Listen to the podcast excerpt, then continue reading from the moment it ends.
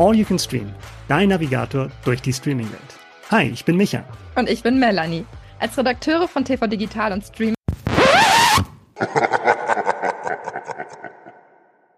Hallo, hallo, hallo. Wir sind zurück und zwar mit einer neuen Folge von All You Can Stream, dem Podcast von TV Digital und Streaming.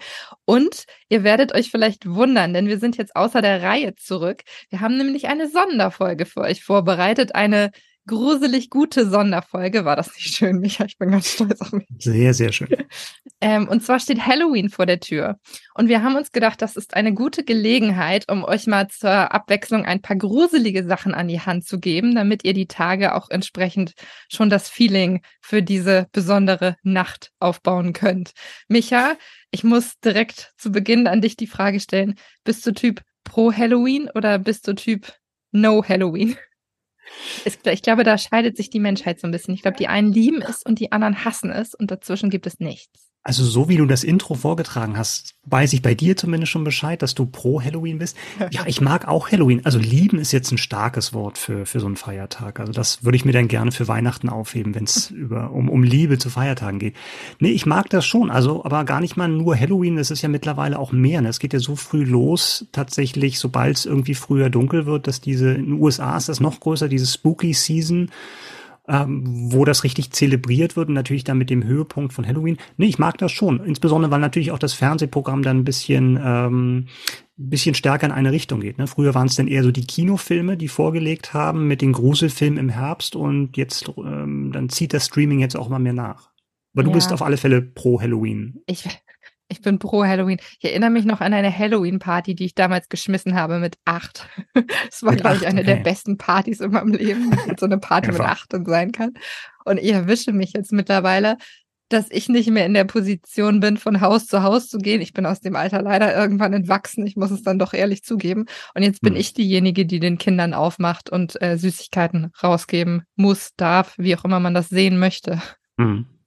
Ich habe noch die Ausrede, dass ich mit meinen Kindern dann mitgehen kann. Oder zumindest war das noch so in den letzten Jahren. Das heißt, ich kriege das noch mit. Das Problem ist dann eher, dass eben so viele Leute unterwegs sind in der Nachbarschaft, dass keiner mehr zu Hause ist. Ja, so wie das, das, ist, das ist auch nicht Sinn der Sache. Dass dann keiner mehr aufmacht, weil alle auf der Straße sind. Ja, das könnte vielleicht auch erklären, was ich letztes Jahr erlebt habe, denn ich habe aufgemacht und dann stand da so eine Horde, ich glaube, aus acht Kindern oder so vor der Tür. Hm. Und ich war dann aber in der Bredouille, weil ich hatte gar nicht so viel Süßigkeiten dabei. Und dann ja. habe ich die wirklich versucht, fair aufzuteilen auf alle Kinder. Und hm. ich glaube, es war ihnen zu wenig. Denn sie standen okay. hinterher da und guckten mich an und sie gingen nicht. Und ich dachte so, was mache ich denn jetzt? Also soll ich jetzt sagen, ja, Party vorbei, ich habe nichts mehr? Oder sie guckten hm. mich einfach nur mit großen Augen an. Und wenn dich dann Kinderaugen so anstarren, denkst du, okay, ich habe jetzt irgendwas falsch gemacht. Haben die jetzt mehr erwartet? Ich weiß es nicht. Also ich war, ich bin mit dieser Rolle noch ein wenig überfordert. Ich hätte da einen Tipp für dich, was meistens funktioniert, um die Kinder abzuwimmeln, ist, denen zu sagen, wartet mal kurz, ich glaube, ich habe noch einen Apfel und ein paar Nüsse dann umdrehen und dann sind sie meistens weg, wenn du wiederkommst. Das ist eine gute Taktik, die sollte ich vielleicht dieses Jahr mal ausprobieren. Ja. Mal sehen, ich denke mal drüber nach. Mhm. Vielleicht verbringe ich die Zeit aber auch mit Streaming, denn wir haben ein paar spannende Sachen für diesen besonderen Abend eben mit dabei. Und Micha, wir beginnen mit einer Serie, mit der du dich beschäftigt hast.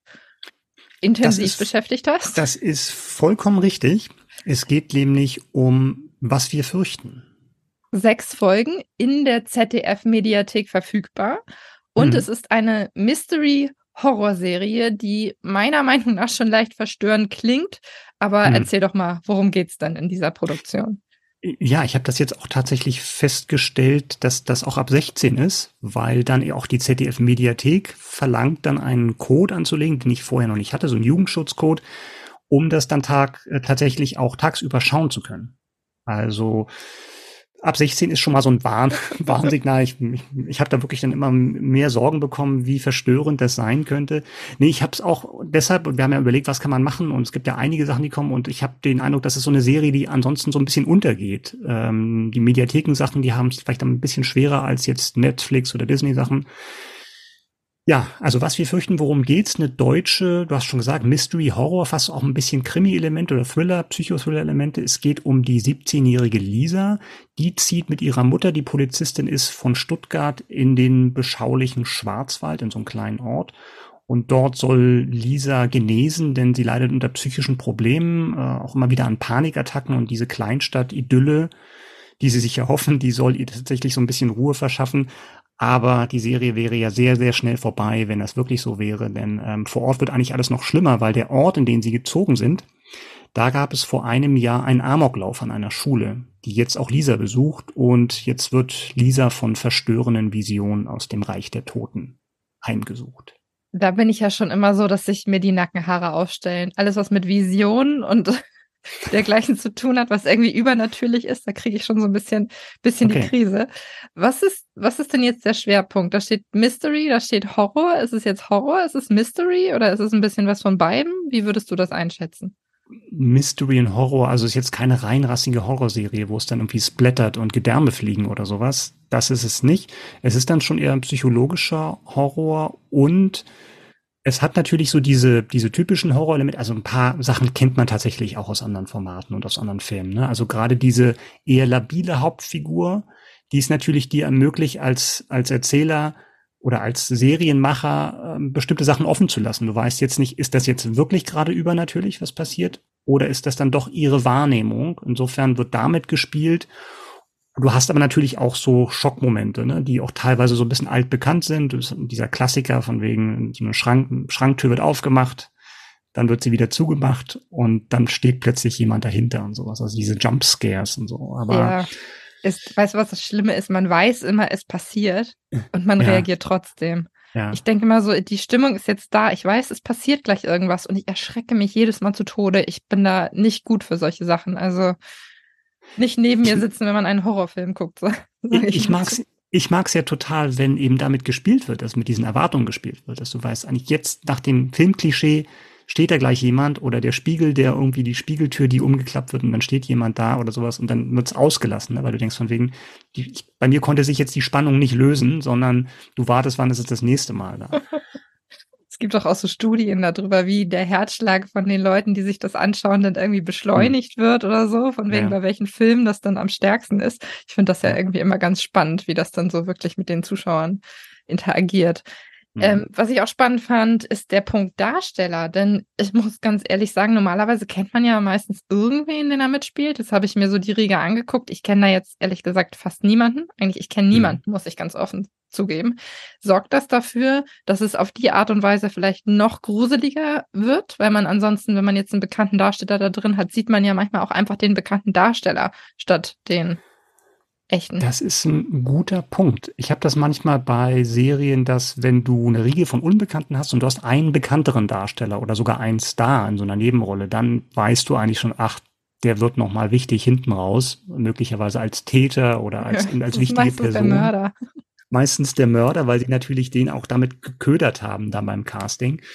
Ähm, nee, ich hatte ja ein bisschen die Hoffnung, dass du da mehr kennst als ich, aber dann bin ich ja zum Glück nicht alleine. Also die Hauptrolle spielt die Mina Giselle Rüffer, Paul Arendt spielt eine andere Hauptrolle. Also es sind keine also klar, vielleicht kennt man dann auch gerade bei den erwachsenen Darstellern mal Leute vom Sehen, aber die wenigsten, glaube ich, werden sagen, ach, das ist so und so. Äh, insofern eher unbekannt. Und ja, du hast, hast vielleicht recht, das kann natürlich helfen, dass man sich dann noch mehr reinbegeben kann, weil man halt die Leute nicht schon mit vorherigen Rollen verknüpft und eben nicht genau weiß, worauf es hinausläuft. Aber mir ist tatsächlich aufgefallen, auch gerade wieder bei der Produktion, wie viele gute junge Darsteller, so Anfang 20, wir haben, die ich nicht auf dem Zettel hatte. Und es kommen immer noch neue nach, kann ich dir ja. verraten. Und es geht immer, immer weiter. Das ist auf jeden Fall eine gute. Ich finde das immer ganz spannend, weil man sich dann fragt, entweder die einen stehen schon super lange seit Kindertagen vor der Kamera und die anderen ja. machen erstmal eine Schauspielausbildung und kommen dann mit Anfang 20 eben nach. Aber das ist ein anderes Thema, da können wir an anderer Stelle hm. nochmal genauer drüber, drüber sprechen. Was würdest du denn sagen, wie gruselig ist das Ganze jetzt? Also muss ich wirklich, wirklich starke Nerven haben, um mir das anzuschauen? Oder ist es auch für Leute wie mich, die dazu neigen, sehr, sehr schnell sich in die Hose zu machen? Ach, da sind schon ein paar Schockmomente dabei. Also diese angesprochenen ähm, Jumpscares und so, die sind dann schon ein bisschen, da geht der Puls schon mal nach oben, auf alle Fälle. Ansonsten ist das dann auch eher psychologisch. Und was die Serie sehr gut macht, finde ich, ist, dass eben nicht nur diese klassischen Horrorelemente da sind, mit diesem übernatürlichen oder eben auch nicht übernatürlichen, aber wo du weißt, es geht jetzt auch um Geister und Visionen oder sowas, sondern dass dieser alltägliche Horror, der dann ganz andere Formen annimmt, auch da ist. Also einer, es gibt nämlich, das habe ich noch nicht erwähnt, es gibt nämlich eine Parallelhandlung neben der von Lisa, dieser weiblichen Hauptfigur, gibt es die von, äh, von Simon, auch ein Schüler aus dieser Schule, an der dieses, äh, dieser Amoklauf da ähm, stattgefunden hat. Und der wird von seinen Eltern in eine Konversionstherapie geschickt. Das heißt, Simon ist schwul und soll von seiner Homosexualität sogenannt geheilt werden in diesem kleinen Ort. Und das ist so super gemacht, weil das ein Thema ist, was ich noch nie gesehen habe und schon gar nicht in so einer Genre, in so einem Genre-Zusammenhang, wo du sagst, das ist jetzt eigentlich eine Horror-Thriller-Serie. Und dann ist ein Handlungsstrang tatsächlich, wie dieser Junge von seinen Eltern dorthin geschickt werden, die merken, dass er schwul ist. Und sie wissen, dass es da einen Bekannten gibt, der so auf dem Land halt so eine so eine Art Camp oder ja so eine Art Institut unterhält. Und da wenden sich dann Leute hin, teilweise werden sie von ihren von ihren Eltern hingeschickt, also viele junge Leute, aber auch Ehemänner von ihren Frauen hingeschickt, um von ihrer Sexualität, so wird es dann genannt, befreit zu werden. Weil, so ist die These von diesem Studienleiter, diesem Jasper, äh, Homosex Homosexualität ist eine Wahl. Das heißt, du kannst dich auch entscheiden, nicht schwul zu sein. Und dafür braucht es seine Therapie. Und das ist schon sehr, sehr creepy. Super creepy. Klingt auch ein bisschen aus der Zeit gefallen irgendwie, als wenn man das in so älteren Filmen eher schon mal gesehen Absolut, hätte. aber das war tatsächlich, ich glaube, es war noch bis 19, bis 2020 waren solche Therapien auch bei Minderjährigen noch erlaubt in Deutschland. In oh anderen Gott. Ländern ist das teilweise immer, in den USA ist das ein großes Thema, also gerade dann eben in sehr konservativen Bundesstaaten, dann eher im Landesinneren.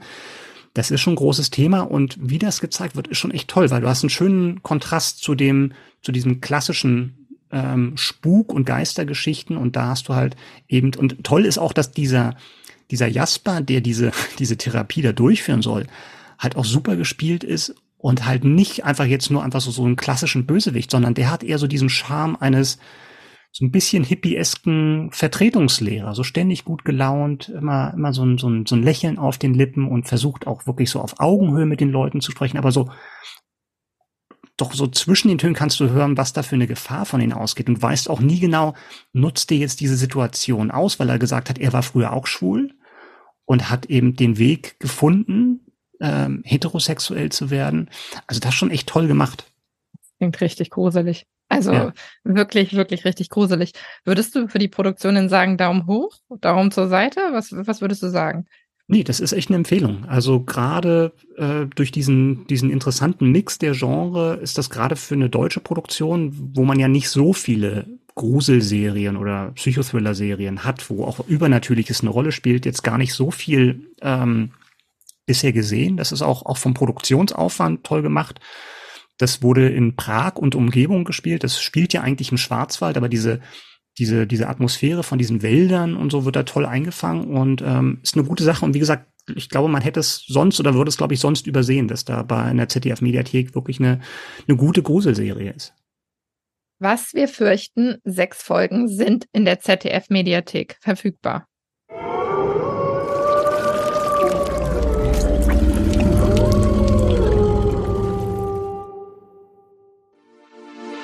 Werbung Werbung Ende. Jetzt kommen wir zu Melanies Part und du hast dir einen Klassiker ausgesucht für unsere Halloween-Folge. Finde ich ganz spannend, weil das ist ein Film, den wahrscheinlich viele vom Namen kennen, aber ich weiß gar nicht, ob so viele ihn tatsächlich gesehen haben. Die Rede ist von The Rocky Horror Picture Show, aktuell bei Disney Plus und bei Wow verfügbar. Melanie, worum geht's bei The Rocky Horror Picture Show? Das habe ich mich auch ein paar Mal gefragt, ehrlich gesagt. auch während des Schauens. Und du bist jetzt nicht schlauer geworden. Also im Fokus steht ein Paar, die sind beide sehr, sehr, sehr, sehr süß, kann man eigentlich sagen. Vielleicht auch ein bisschen prüde. Und ähm, die sind auf der Weg, auf dem Weg zu einem Freund, haben unterwegs eine Autopanne, wie das so ist, und müssen aussteigen, Hilfe suchen und landen dann in einem Haus, in einem sehr gruseligen Haus, wo sie von dem etwas merkwürdigen Hausherrn in Empfang genommen werden und äh, sich dann mehr oder weniger in einer sehr, sehr gruseligen Horrorshow wiederfinden. Denn dieser Hausherr ist ähm, dafür prädestiniert oder er arbeitet gerade daran, einen Menschen zu erschaffen. Mhm. Und ähm, genau, also so auf der Ebene bewegt sich dann eben der ganze Film. Okay, also ein bisschen so eine Frankenstein-Geschichte. Definitiv, definitiv, genau. Würdest du denn sagen, das ist so eine Art Parodie auf diese gru alten Gruselfilme oder ist das doch was ganz anderes? Ich würde es nicht als Parodie sehen. Ich würde es ein bisschen als Hommage sehen. Ich glaube, das war auch das, was der Schöpfer Richard O'Brien auch im Hinterkopf hatte, als er das Ganze wirklich umgesetzt hat. Der Film basiert ja wiederum auf einem Musical, was schon ein paar Jahre vorher eben aufgeführt wurde und ist, das ist ganz wichtig zu sagen, eben auch ein Musical. Also mhm. es wird sehr, sehr viel gesungen. Es ist auch keinerlei deutscher Text mit drin. Das Ganze wird auf Englisch ähm, eben entsprechend performt. Und du hast dann auch die Texte eben mit Untertiteln drunter. Also von daher, es ist komplett schräg. Es ist so ein bisschen Transvestiten-Feeling. Es ist so alles mit drin. Und ähm, genau, mhm. es dreht sich immer weiter hoch im Verlauf des Films. Wir haben ja einen gemeinsamen Vorgesetzten in der Redaktion und der hat eine Allergie gegen das Wort Kult. und ja. streicht das konsequent aus jedem Artikel, wo dieses Wort noch benutzt wird, raus. Und ähm, also die, die Argumentation, die ich ja auch teilweise nachvollziehen kann, ist, ähm, wenn alles Kult ist, dann ist gar nichts mehr Kult und es wird Kult, denn es wird inflationär benutzt. Bei dem Film kommt man kaum rum um das Wort Kult, oder? Ich glaube, es ist sehr, sehr schwierig. Also der Film ist. Oder würde ihr selbst eher das wahrscheinlich durchgehen lassen? Ja, viele, viele Grüße übrigens an dieser Stelle. Ja, müssten wir mal ausdiskutieren. Ich glaube, es hat selten besser gepasst als zu diesem Film. Also der war an den Kinokassen damals, als er rausgekommen ist, gar nicht mal so erfolgreich. Um ehrlich zu sein, mhm. war es, glaube ich, ein ziemlicher Flop. Und der hat so eine Fangemeinde dabei entwickelt, die das wirklich so zelebriert haben und so dafür gesorgt haben, dass er eben wirklich systematisch über die Jahre hinweg zu einem Kultfilm herangewachsen ist. Der wird ja teilweise auch immer noch gezeigt. Und da muss man sagen, das ist halt ein Event. Wenn du hingehst und The Rocky Horror Picture Show guckst, wird da ein Event draus gemacht. Die Leute verkleiden sich, es wird dann mit Reis geworfen. Es gibt so je nach Szene spezielle Momente, wo eben äh, Klopapier wird beispielsweise auch geworfen, wo du dann wirklich mitfiebern kannst und schon weißt, da ist mein Einsatz und jetzt kann ich entsprechend reagieren. Wie hast du denn zu dem Film gefunden? ja, das ist eine gute Frage. Mit, mit hab, Klopapier und Reis? Nein. Mit Klopapier und Reis. Ich habe vor ein paar Jahren, habe ich den tatsächlich im Theater gesehen. Also nicht den Film, sondern das Musical. Damals mhm. mit, lass mich lügen, Sky Dumont war als Sprecher oh. mit dabei. Der Schöne das, Besetzung, ja, das passt gut. Ja, es passt wirklich gut. Der hat das ganz, ganz großartig gemacht. Und äh, ja, dementsprechend war ich dann über viele, viele Jahre neugierig, mir auch mal den, den filmische, die filmische Variante davon anzuschauen und habe es dann vor kurzem auch wirklich mal durchgezogen. Und wie war's? Es war verstörend, aber auf eine wunderbar positive Art und Weise. Im Film fällt so ein paar Mal das Wort äh, Mindfuck und ich glaube, mhm. das kann man wirklich ganz, ganz gut benutzen, weil es wird wirklich immer abgedrehter. Dann werden da irgendwie Leute plötzlich erschlagen, später dann gegessen und es ist so, du fragst dich die ganze Zeit, was passiert hier? Und mhm. ganz schön sehen kannst du es eben auch an den beiden Hauptdarstellern. Also dieses junge Paar, was da eben hinkommt und erstmal total prüde ist und sich dann systematisch zu wandeln beginnt. Weil die sind natürlich mit diesem ganzen Style, der da gelebt wird, dieses Abgedrehte, da sind die gar nicht mit vertraut. Und je mehr sie da reinfallen, desto mehr sind sie auf der einen Seite verstört, aber auf der anderen Seite auch fasziniert. Und ich glaube, so geht das auch vielen Zuschauern, wenn sie diesen Film sehen. Bei Was wir fürchten hatten wir ja gerade gesagt, eher No-Names, unbekannte Darsteller. Hier gibt schon ein paar bekannte Gesichter, die dann eigentlich danach erst berühmt wurden, ne? Ja, haben wir tatsächlich. Also die Hauptfigur, mehr oder weniger die Hauptfigur spielt Tim Curry. Das ist der, der Mann, der quasi dieses Ansehen leitet und entsprechend eben auch dafür sorgt, also dass er eben Menschen da züchten kann. Der ist heute, glaube ich, gar nicht mehr so groß. Ich glaube, er hatte vor ein paar Jahren einen Schlaganfall, wenn mich nicht alles täuscht, und sitzt mittlerweile eben im Rollstuhl. Aber hat über die Jahre eben auch nochmal Neuverfilmung gesprochen. Der ist mhm. relativ eng verbunden mit dieser Produktion. Dann haben wir Richard O'Brien, der wirklich Schöpfer der Rocky Horror Show ist, der da eben selber auch mitspielt. Und wir haben äh, Meat Love, den ja. Sänger mit dabei ähm, in einer Rolle, die auch sehr einprägsam ist. Lass es mich so formulieren. Und äh, Susan Sarandon fand ich ja auch ganz stimmt, spannend. Ne? Also ganz, stimmt. ganz jung. Also der Film ist ja Mitte der 70er. Also es ist dann schon genau. auch spannend, die Leute dann nochmal zu, in dem Alter da zu sehen. Mitte der 70er ist ein guter Punkt. Ich war überrascht, in welch guter Qualität der bei Disney Plus zu sehen ist. Also mhm. ich hatte Kollegen, die an meinem Schreibtisch vorbeigegangen sind und mich auch später nochmal darauf angesprochen haben, gesagt haben, Melanie, das habe ich noch nie so gut gesehen. Und ja, es stimmt, es ist eine, eine wirklich gute Qualität, in der man den Film da sehen kann. Das heißt aber, da ist jetzt, wo wir gerade von Halloween gesprochen haben, jetzt kein wirklicher Gruselfaktor dabei oder doch?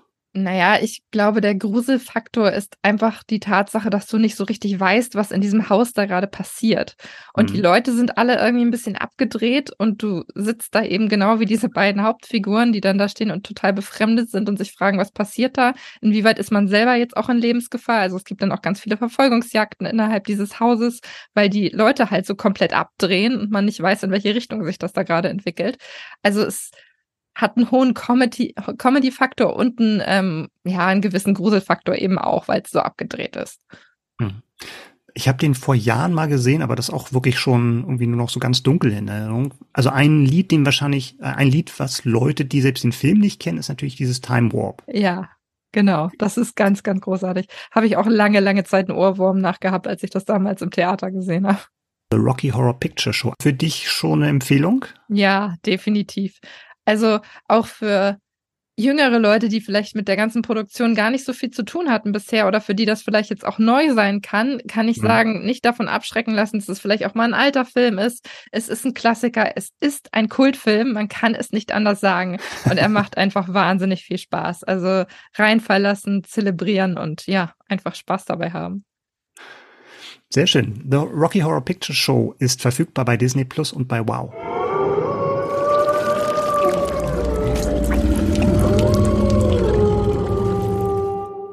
Das war's. Das war unsere Sonderfolge zum Thema Halloween. Wir hoffen, ihr habt ein paar wunderbar gruselige Tage und nutzt es auch zum Streamen. Und nächstes Mal geht's wieder ein bisschen weniger gruselig weiter, Micha, würde ich sagen. Genau. Wir müssen erstmal durchatmen.